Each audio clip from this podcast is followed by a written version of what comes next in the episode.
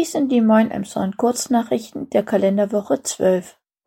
Großeinsatz: Ein Reizgas, vermutlich auf der Mädchentoilette freigesetzt, hat am Dienstag, den 22.03. für einen Großeinsatz um kurz vor zwölf an der Boje C. Steffen Gemeinschaftsschule gesorgt. Rund 20 SchülerInnen klagten über Atembeschwerden, vier mussten vorläufig sogar ins Krankenhaus. Die Polizei ermittelt und bittet um Hinweise. Buchholz will die große Lösung. Am Mittwoch, den 23.03., sprach der Verkehrsminister des Landes Schleswig-Holstein Bernd Buchholz in der Klaus-Groth-Schule in Tornesch. Im Publikum auch Bürgermeister Volker Hatje, Beate Raudis von der SPD und Claudius Mozer von der ÖPNV-Verwaltungsgemeinschaft. In Kurzform. Emshorn soll mit vier Gleisen nach Hamburg angebunden werden. Es wird etwa eine halbe Milliarde kosten. Emshorns Bahnhof soll nach Süden verschoben werden. Gerade hier meldete sich der Bürgermeister zu Wort und kam auf die vielen Jahre Stadtentwicklung und Verkehrsplanung zu sprechen und forderte eine aktive Zusammenarbeit ein. Er legte auch noch nach und sagte, dass er eine Präsentation der Pläne auch in Emshorn wünscht und dass nun auch im öffentlichen Teil gesprochen werden darf. Bislang waren die Pläne unter Geheimhaltung. Die Holsteiner Allgemeine hat das Planwerk nach der Veranstaltung angefragt, jedoch eine Absage erhalten. Claudius Mozer sagte auf der Veranstaltung, dass durch einen neuen ZOP alle Linien in Elmshorn neu geplant werden müssten. Querungsbauwerke der Bahn sollten auch so beschaffen sein, dass E-Busse, die aufgrund der Akkus höher sind, diese passieren können. Bereits ab Sommer 2023 sollen neue Nordbahnzüge mit Doppelstockwagen verkehren. Landtagswahl. Es sind noch sechs Wochen bis zur Landtagswahl am 8. Mai. Jetzt stehen alle Direktkandidaten und Kandidatinnen für den Wahlkreis 21 Emshorn fest.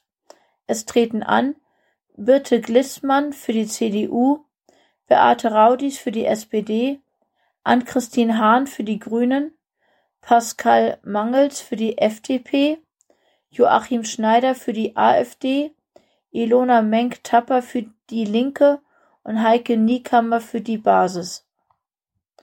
Erneuter Einbruch in Langenmoor. Am Samstag, den 19.03., kam es gegen zwei Uhr morgens erneut zu einem Einbruch in der Straße Langenmoor. Doch dieses Mal hatte die Polizei Glück. Hinter einem Gebüsch in der Waldstraße konnte ein bereits bekannter 45-jähriger Mann aufgegriffen werden. Bei ihm wurde auch das Diebesgut und ein Autoschlüssel gefunden, der in der Vorwoche entwendet wurde. Der Mann sitzt nun in Untersuchungshaft. Innenstadtentwicklungskonzept. Wie soll die Innenstadt in der Zukunft aussehen und was soll sie bieten? Hierzu wird es eine ganze Reihe an Veranstaltungen geben. Die erste ist am Montag, den 28.03. um 18.30 Uhr in der KGSE. Schauenburger Straße gesperrt.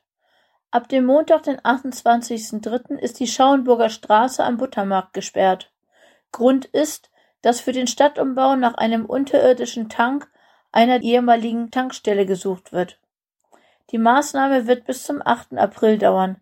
Weil aber auch die Captain Jörs Brücke in der nächsten Woche gewartet wird, sollen die Sondierungsarbeiten möglichst früher fertig werden. Änderungen am Parkraumkonzept. Die CDU sieht noch weiteren Beratungsbedarf, doch die Richtung steht wohl.